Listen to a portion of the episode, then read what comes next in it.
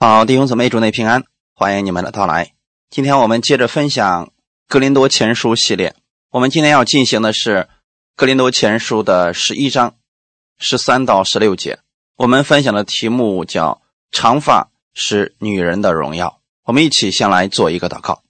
天父，感谢赞美你，是你给我们预备这么美好的时间，一起我们分享圣经。我们透过圣经，我们看你要供应给我们的是什么。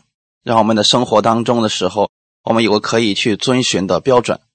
我们在生活当中愿意去聆听你的话语，顺从你的话语而生活。我相信这必然是蒙福的人生。请你带领我，在今天的分享当中，让我得着你亲自的喂养和供应。奉主耶稣的名祷告，阿门。格林多前书的十一章十三到十六节，你们自己审查。女人祷告神不蒙着头是合宜的吗？你们的本性不也只是你们男人若有长头发，便是他的羞辱吗？但女人有长头发，乃是她的荣耀，因为这头发是给她做盖头的。若有人想要辩驳，我们却没有这样的规矩。神的众教会也是没有的。阿门。透过这段经文啊，我们可以看出来，保罗其实一直在强调一个次序问题，那就是神造了男人，再从男人里边造了女人，所以这是神的一个次序。神在婚姻当中为女人安排的是帮助者的位置，女人当她。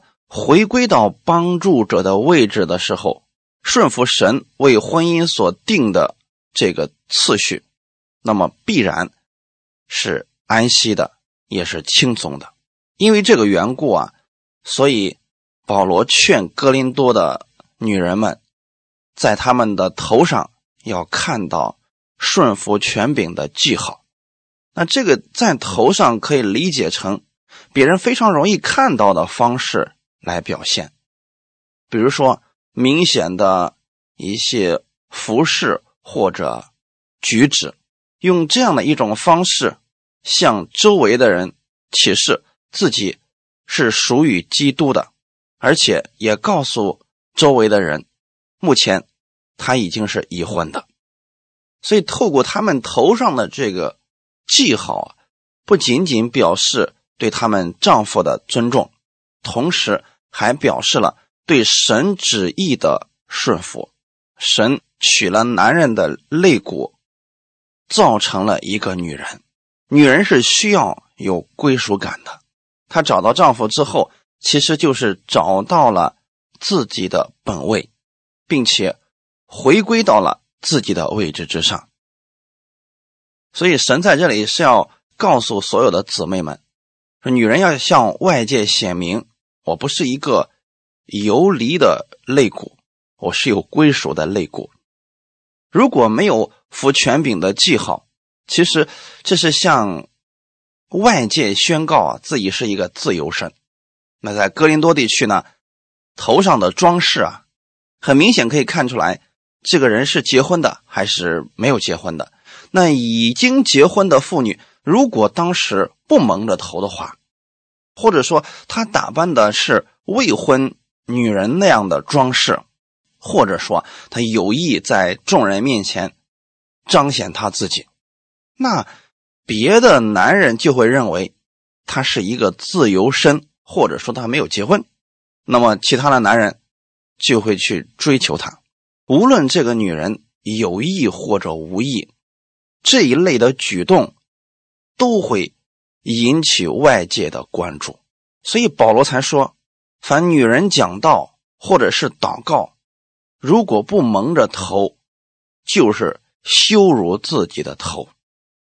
他指的是不仅仅对教会，还有对自己的丈夫，这都是一种不合宜的事情。其实保罗在这儿是要告诉我们，有些事情我们做了。不一定有益处，所以说用了“合宜”这个词。比如说已经结婚的、已经有了归属的女人，如果在公共场合抛头露面，却没有明显表明自己是已婚的身份，这个是不合宜的。格林多前书十一章十三节，就是你们自己审查，女人祷告神不蒙着头是合一的吗？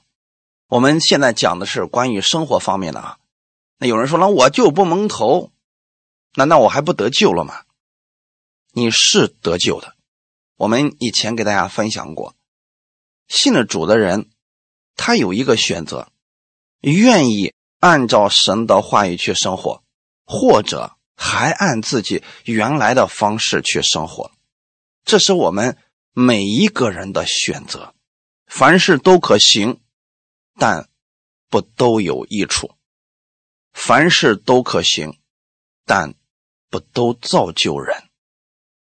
所以，已婚的女人在大庭广众之下，若没有丈夫的允许和支持，最好不要贸然的抛头露面。如果非要抛头露面不可，就一定要蒙头，用这个记号来告诉大家：我这样做。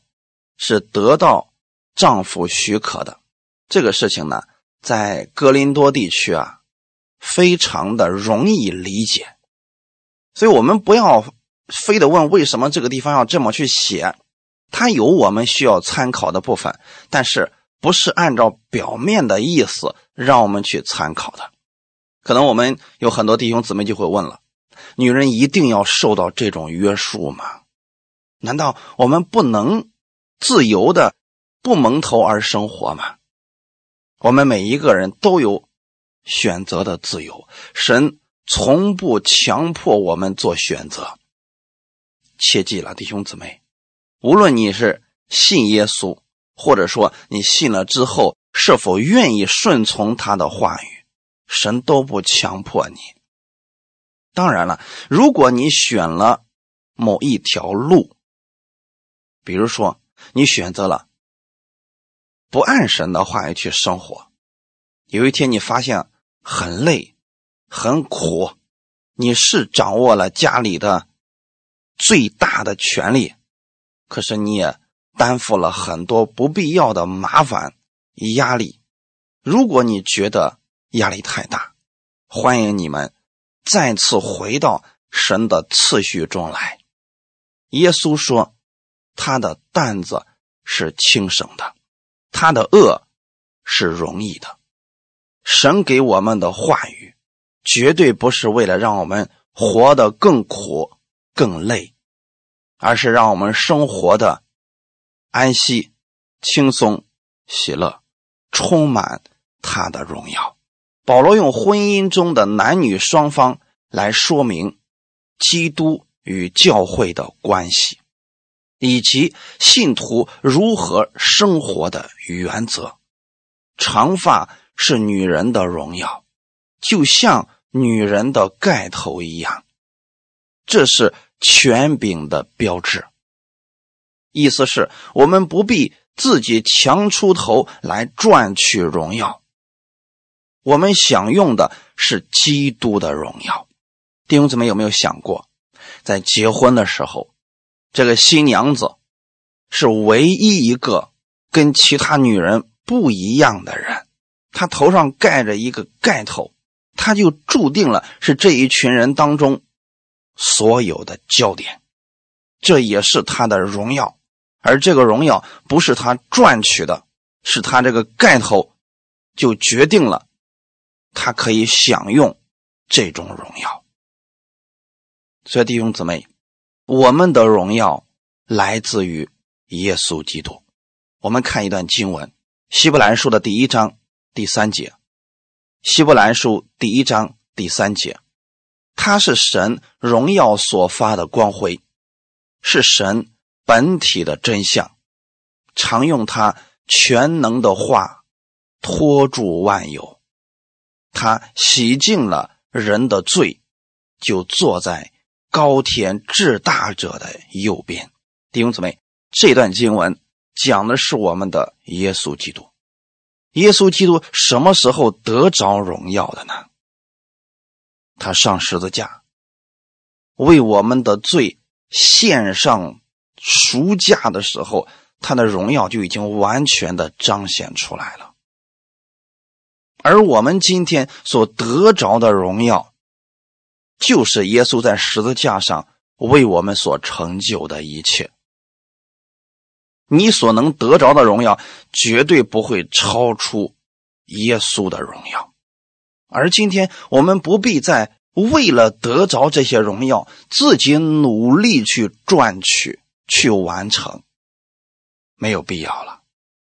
你只需要领受耶稣已经成就的救赎之功就可以了。他的荣耀就是给你的，他的救恩。也是给你的，他的平安喜乐都是白白赐给你的，这就是我们信徒需要明白的，因为他是我们的主。从属灵里边讲，教会是基督的心腹，也就是新娘子。那现在呢，我们身上有荣耀。这个荣耀来自于耶稣基督。面对神如此大的恩典，我们能做什么呢？诗篇的一百一十六篇十二到十三节。诗篇一百一十六篇十二到十三节。我拿什么报答耶和华向我所赐的一切厚恩？我要举起救恩的杯。称扬耶和华的名，弟兄姊妹，当基督已经得着荣耀，并且愿意把这个荣耀给我们的时候，我们只需要做一件事领受、顺服就足够了。哈利路亚！你对神救恩最大的报答，你对神所赐给你的恩典最大的报答，就是举起这个救恩的杯。那我们今天如何彰显基督的荣耀呢？顺服在基督的话语之下，你就能彰显出最大的荣耀。就像结婚的时候，新娘子她虽然在盖头之下，可是她已经成为最瞩目的焦点。如果她把这个盖头拿下来，然后自己努力去化妆，靠这些东西来赚取荣耀，太累了，没有必要。所以，弟兄姊妹们，耶稣的荣耀已经赐下来了。我们能做的事就是顺服在他的话语之下，领受他赐给我们的这荣耀就足够了。我们在世上生活，绝对不是要夺取基督的权柄，而是使用基督的权柄。圣经当中有魔鬼撒旦。撒旦之所以成为撒旦，就是因为他僭越了神的权柄，不愿意顺服神的话语，他要与神较量，他要做神的对头，他的骄傲背叛，乃是撒旦堕落的真正原因。而今天，魔鬼并不希望我们顺服基督的权柄。因为他知道，如果我们不顺服，我们就会经历失败，跟他一样。因为魔鬼已经失败了。你看圣经当中提到，当时的撒旦，那能力、权柄、荣耀都是何等的大呀！可是因为骄傲，他要跟神对着来，最后他败得很惨。今天魔鬼就把这种。希望把这种看似能够唾手可得的这种荣耀，让人去赚取，其实这是一种诡计。宇宙中争执的中心，说到底就是谁该得权柄。通俗的话来讲，谁该听谁的。我们要明白，权柄是属于神的，我们没必要去靠自己的那点诡计。手段去赚取权柄，根本不需要。神赐给你的，你才能得着啊！你知道这个世界上有多少人争着想上爬，甚至欺压别人、打压别人，也要高抬自己。说到底，他就是希望人高看他、高抬他，让更多的人听他的话，仅此而已。而我们今天的荣耀不是从这里来的，我们的荣耀是顺服基督，神赐给我们的。所以，弟兄姊妹们，我们只需要做到存心信服神的权柄，顺服神创造的次序去生活，这就简单了。保罗啊，在没有认识基督的恩典之前，他也在努力的争取和赚取神的祝福呀。他想要从地上铲除教会，他做了很多他觉得正确的事情，但是在大马色的路上，他遇见了复活的基督之后，他明白了，用脚踢刺是难的。那今天我们给大家分享一下，这里提到的用脚踢刺是难的，这指的是什么呢？因为这是保罗自己的一个见证啊。他说：“神给他说，你用脚踢刺是难的。这个刺指的是什么呢？”其实这里边是有一个俗语的啊，就是一幅画面：农夫正赶着牛在耕地的时候，牛角的旁边就有用木棍削成的圆锥。牛有时候啊不想耕地了，他想往旁边走的时候啊，这个刺就会刺到牛的腿，使得牛只能按着。农夫的意思，往前走，所以这个刺呢，是为了让牛顺服，或者说为了更好的让这个牛按照农夫的意思去走路，而不是任由它去走，因为那样吧，做不了事情的。那现在保罗是想到自己过去愚昧的行为。他想靠自己的意思去为主做工，没想到自己所做的竟然是逼迫基督的事情。所以主的意思是你走错路了，你这样做是不断的用脚在踢刺，方向错了。这个话语当中实际上是有警告的，你总是去逼迫信耶稣的人，你自己。会受伤的，所以这就是这一段话语的意思。保罗他自己做见证，提到了用脚踢刺是难的。大家了解了这个之后啊，你就知道为什么后来的保罗他那么乐意去顺从主，因为他认识了基督的恩典。所以当他有三天看不见东西的时候，他开始思想自己过去所做的，而且承认。耶稣是主之后，你会发现一个骄傲自大、狂妄不已的扫罗，他就变成了保罗，并且呢，他愿意在大马色的城里边顺服亚拿尼亚的指示。当保罗真正认识基督的恩典的时候，他同时也认识了耶稣的权柄。他乐意顺服在基督的权柄之下。相比之下，你知道亚拿尼亚是一个极其平凡的小弟兄。圣经当中只有这一次提到他的名字，你们可以在《使徒行传》里边读到他。而保罗当时是一个已经很有名气的人，聪明有才能。如果保罗不经历基督的恩典，他怎么可能让一个平凡的亚拿尼亚为他按手祷告呢？今天你看我们在教会当中，人给教会里边的人分了等级，甚至有很多人就以为那牧师权柄最大。今天有一些人特别崇拜使徒先知，就说：“哎呀。”好像使徒能力比先知、比牧师更大，所以在很多信徒的心里边，他就认为那有使徒职分的人是最大的，那其他的都不如他。虽然圣经里面提到了五重职分，那有的人说了：“哎呀，这个在我们的心里边啊，牧师也算可以吧？那教师应该是最小的。”所以过去有些人问我说：“你什么时候能够被安立牧师啊？”我说：“这有什么重要的呢？”他说：“我总觉得吧，教师啊是比牧师要小一级的。其实弟兄姊妹有没有想过，这是人所分出来的东西，神的恩赐、职分并没有等级的分别。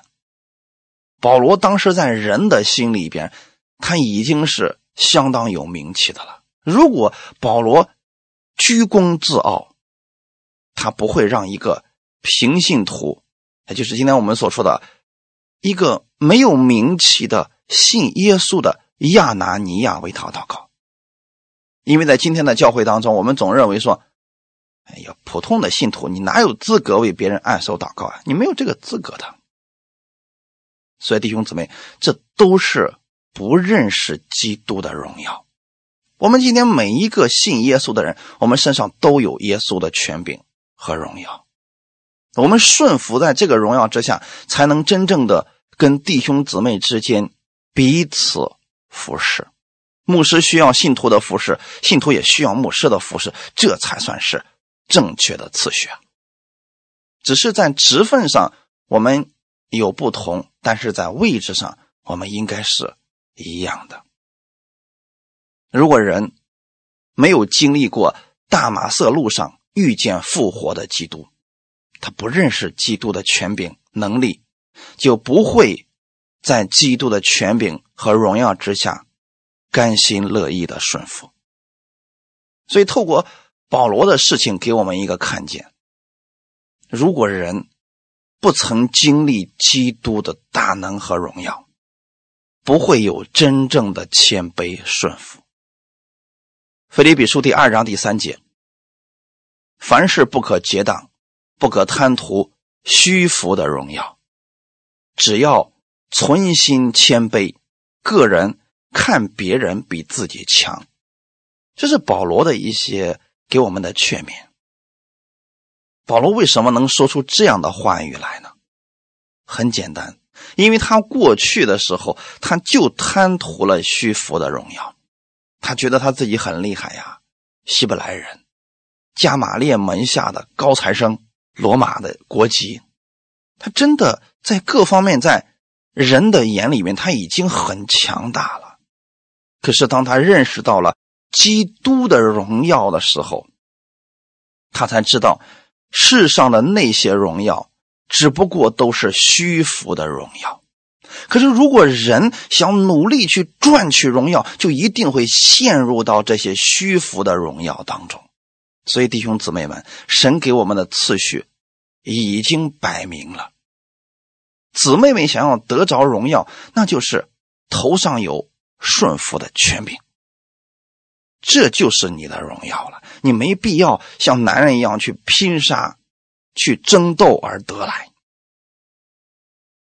存心谦卑在主的面前，这就够了。而我们作为弟兄们来讲，我们应该。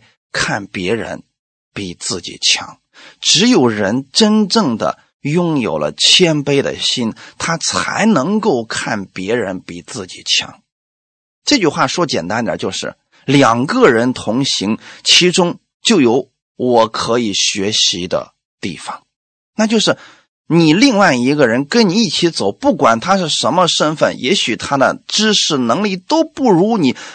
但是神在他身上一定会有一个恩赐是超越你的，那就是你需要学习的地方。只有我们认识到这一点，才能够真正的彼此谦卑、彼此服侍。格林多教会里边没有次序，几乎都不愿意顺服权柄。实际上，他们不明白基督的恩典。只是不愿意顺从基督的话语罢了，所以才个人都想要当头，个人都想要站在高位上，这才出现了我是属保罗的，我是属亚波罗的，我是属基法的。他们选择按自己的意思去生活，在教会里生活，在家庭中生活，结果呢，分门结党，互相攻击，彼此告状，导致了哥林多教会极其混乱，大家互相争斗。这是我一开始给大家讲到的哥林多教会的状态。这个教会里边。仁义的东西太多了，代替了神的意思。所以弟兄姊妹，当我们不愿意顺服神的次序去生活的时候，一定会引来混乱。格林多人还不明白，基督的荣耀就是他们的荣耀，他们没必要非得把自己划分到某一个牧师的名下来得着荣耀。格林多人不明白，服侍弟兄就是服侍基督，因为他们不明白，所以他们不愿意彼此服侍，都想当头，显出自己，结果导致的是头没当成，常常产生互相攻击的纷争。这是在教会里边，家庭当中也是一样的。如果夫妻两个人都想当头，都不愿意服侍，而想抬高自己，就一定会争吵不断。如果你们现在也面临到了这些问题，要找到问题的源头，回归到基督起初的那份爱里边，领受他的恩典而生活吧。简单来讲，作为信徒，你要以基督的荣耀为你的荣耀。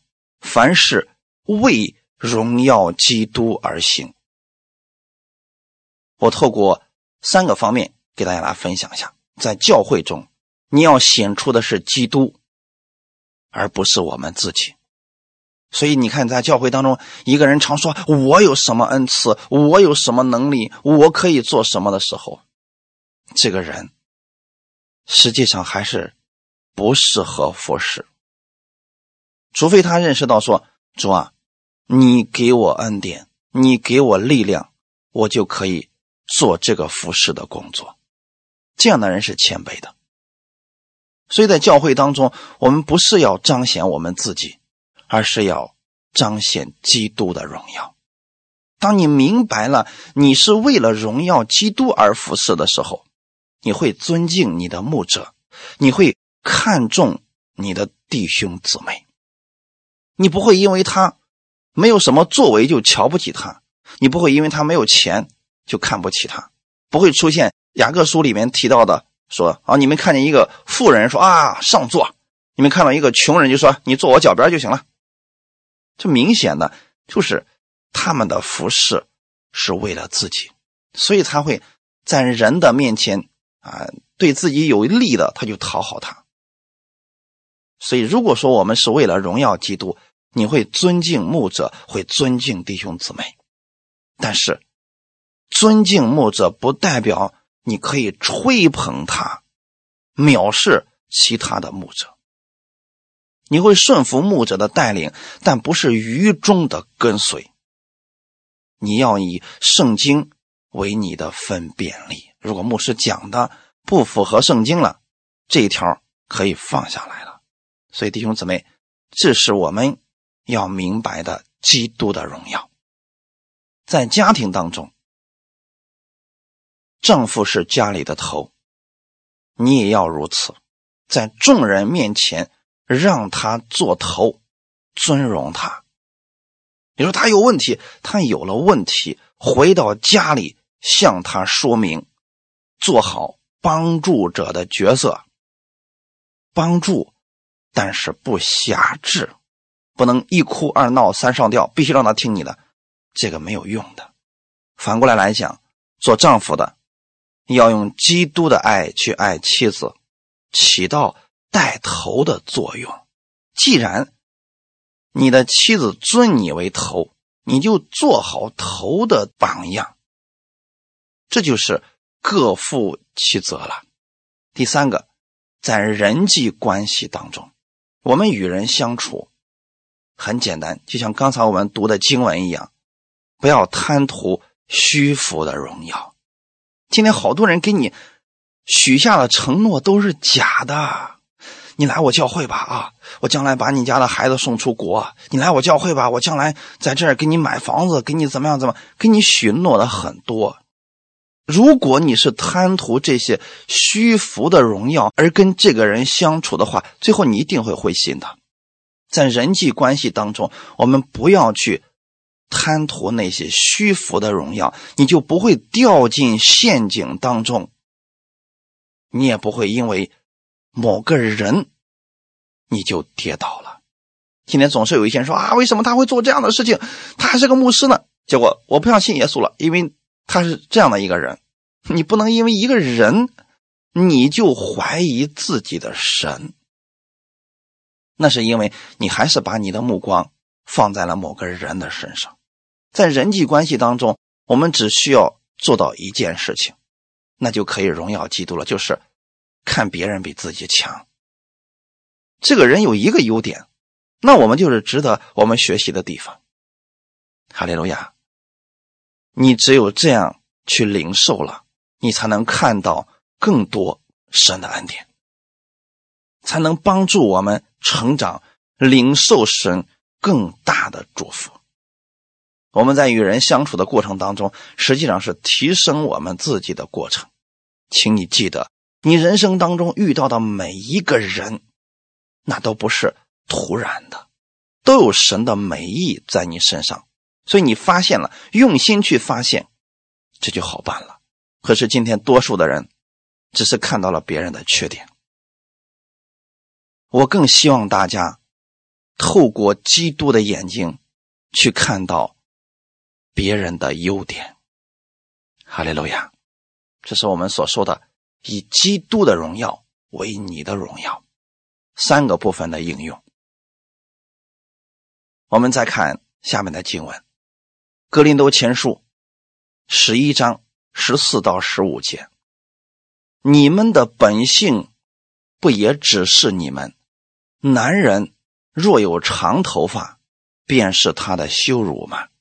女人有长头发，乃是他的荣耀。”因为这头发是给他做盖头的，神给了我们一个本性，通俗的来讲，良心。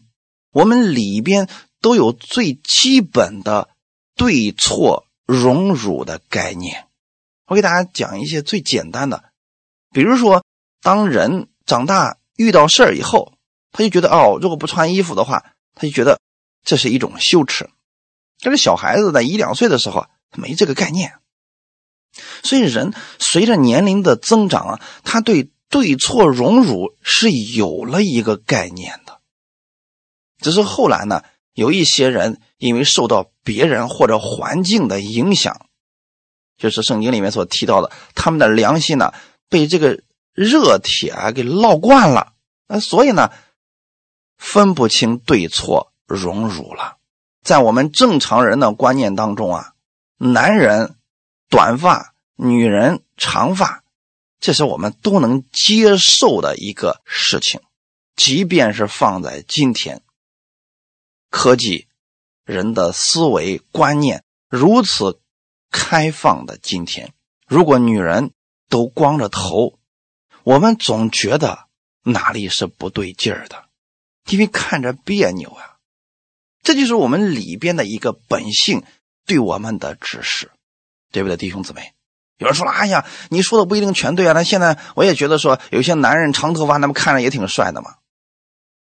你看着而已。如果所有的男人跟女人都一样，都烫着卷发在街上行走，你觉得还正常吗？还顺眼吗？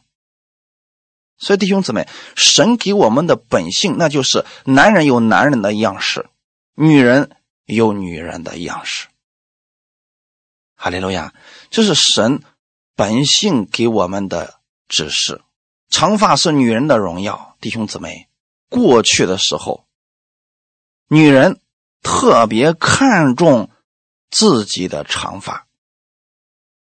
那特别是在过去的时候啊，那女人的长发被剪掉的时候啊，她们心里边是特别的难过的，就像过去男人特别看重自己的胡子是一样的。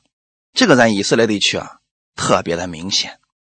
我给大家讲一点啊，透过男人看重胡子这个事儿，你就知道说，男人跟女人的区别了啊。头发剪了不要紧。光头都不要紧，但是不能没有胡子啊！这个经文呢是在《撒母耳记下》第十章里边的一个故事啊。当时亚门的一个王死了，后来呢，这个亚门人的儿子哈嫩就接续他做王。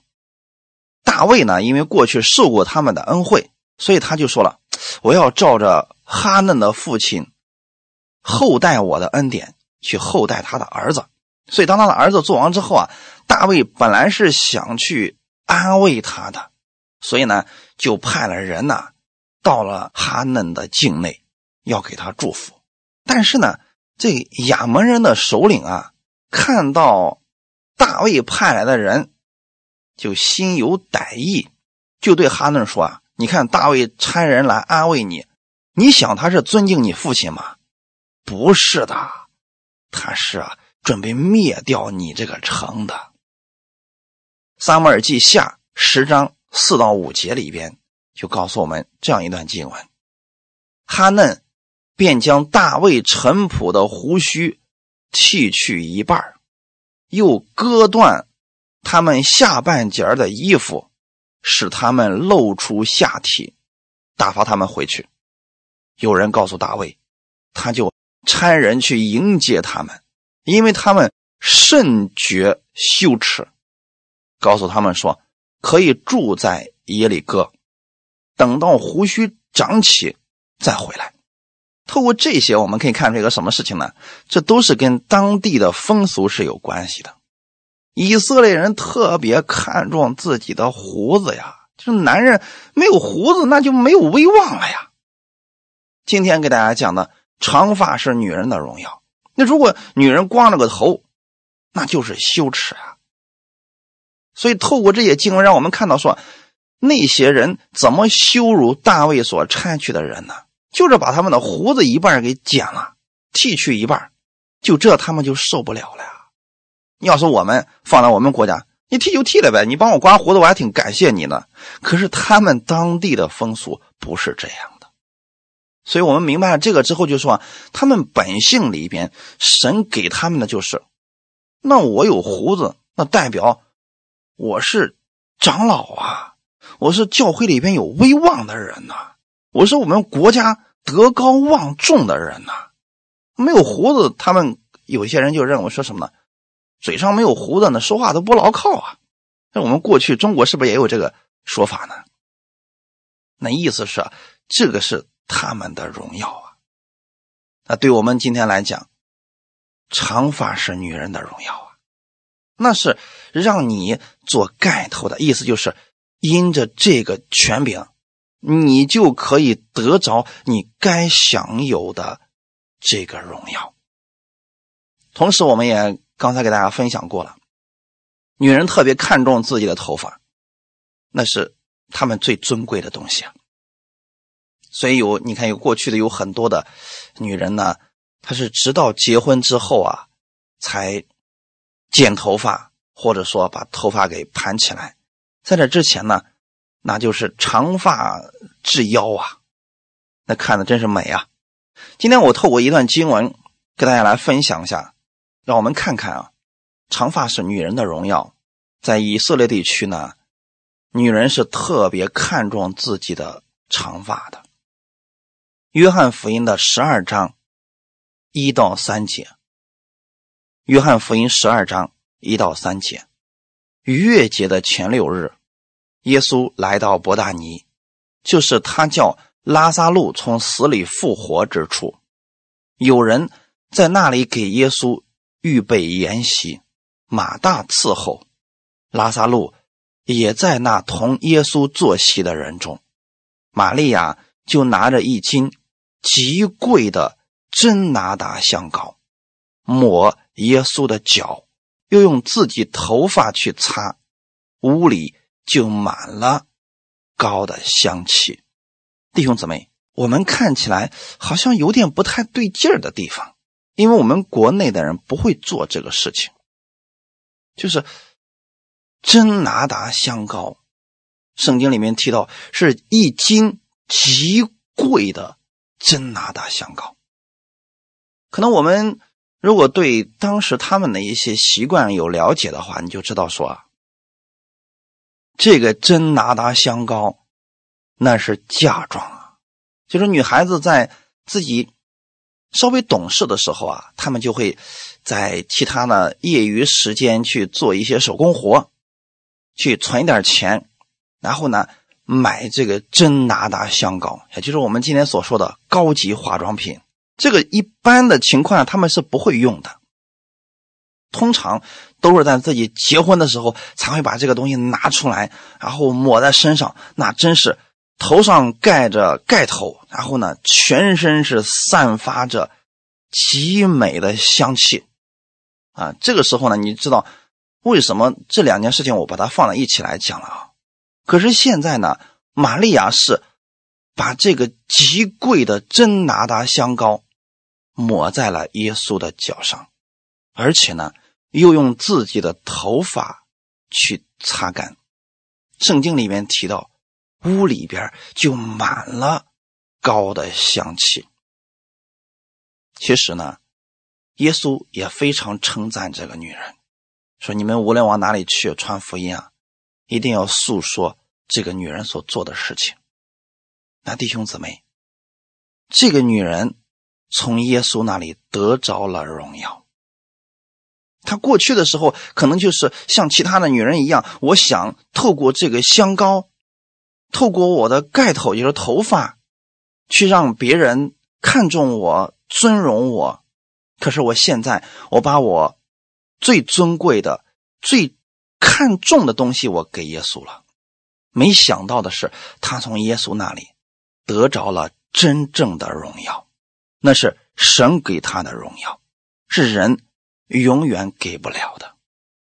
后面提到是屋里就满了高的香气。那是馨香之气，弟兄姊妹，我愿意我们每一个信耶稣的姊妹们，你们身上的香气不仅仅来自于真拿达香膏，也就是高级化妆品，真正的香气是你里边有荣美，有温柔，有那个顺服的权柄，这是真正的香气，而且。会随着你年龄的增长，这个香气它会越来越大。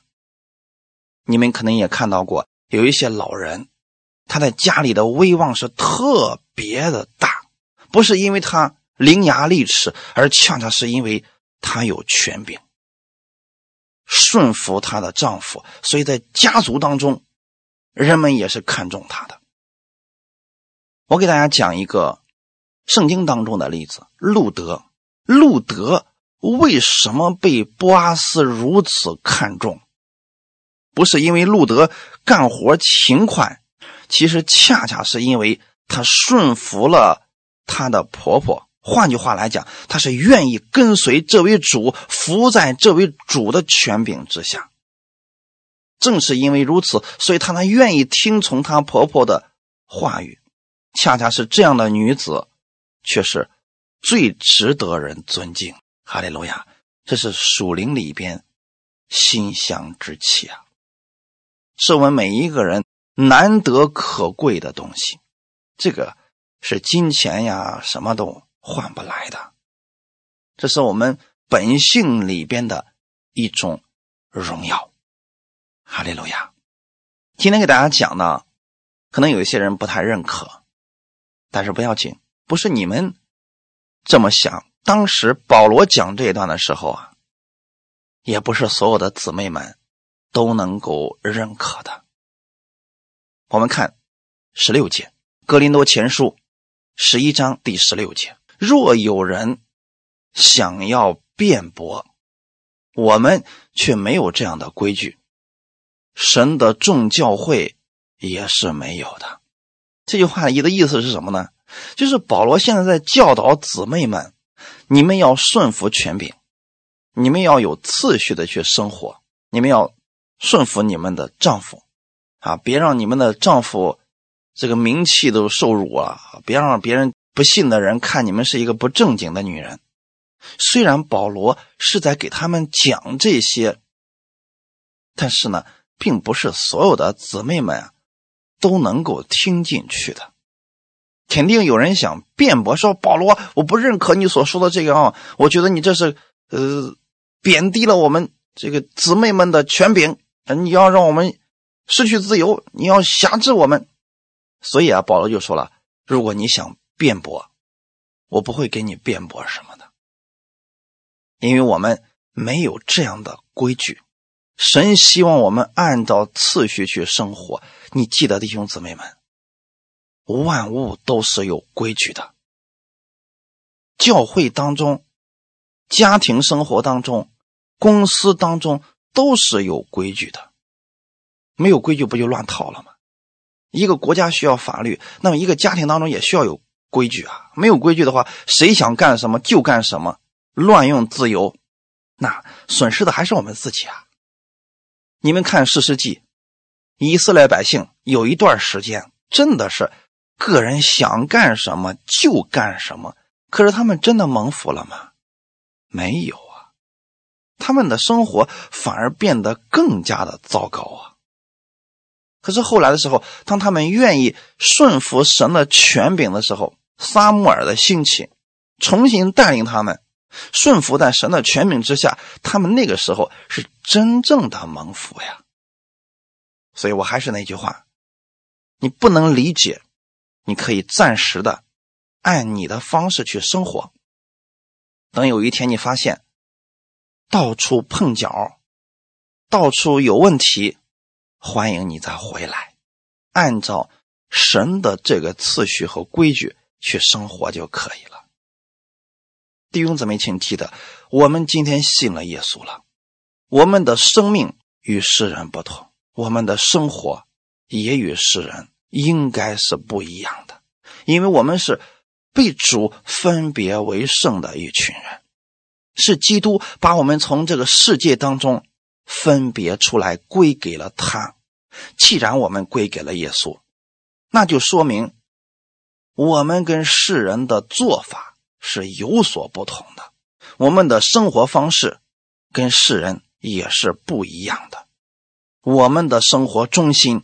不是我们自己，不是为了我们自己的荣耀，我们的生活中心是耶稣基督。凡是为了荣耀基督而活，耶稣基督在十字架上已经为我们的罪流血牺牲，让我们归给了他。我们也信他，也已经归给了他。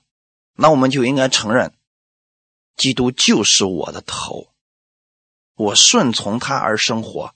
这是蒙福的规矩，教会当中也是这样的规矩。你不能说教会里面谁当牧师都可以啊，谁想想上台讲道、唱歌都可以啊，那是不行的，需要有次序。神既然在这个教会当中立了牧者，也许你的能力真的比他大。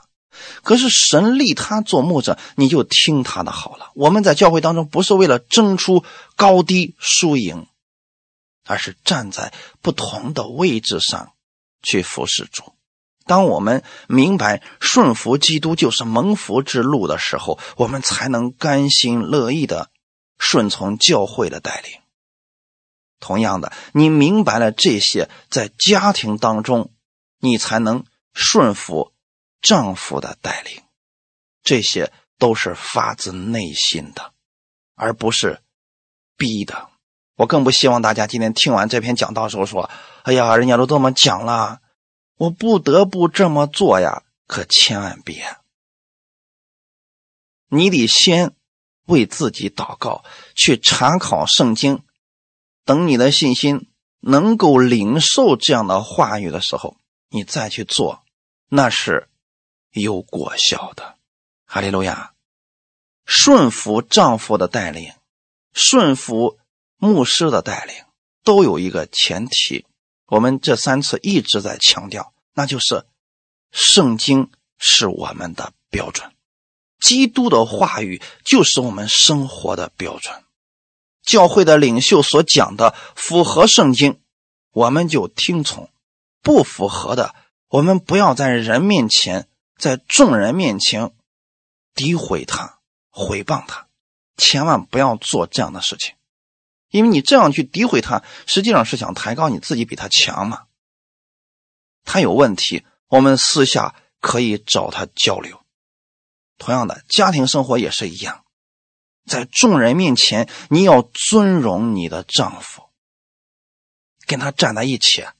他有问题，私下解决，这是神给我们的智慧。所以，愿意弟兄姊妹们在教会里边。成为一个彰显基督荣耀的信徒，愿意姊妹们成为一个有智慧的帮助者，愿意弟兄们成为像保罗一样的人，成为众人效法的榜样。我们一起来祷告，天父，感谢赞美你，谢谢你今天接着这样的话语来更新我们，让我们知道神你造我们。把我们放在了不同的位置，男人有男人的位置，女人有女人的位置。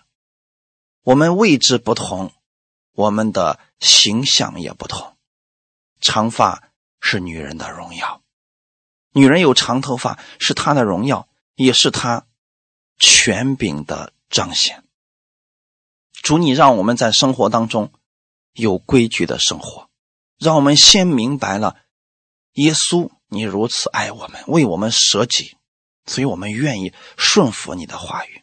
当我们领受了这样的话语的时候，我们才能甘心乐意的把这话语活出来，才能够活在教会的服饰当中，才能够活在家庭生活当中，才能活在人际关系当中。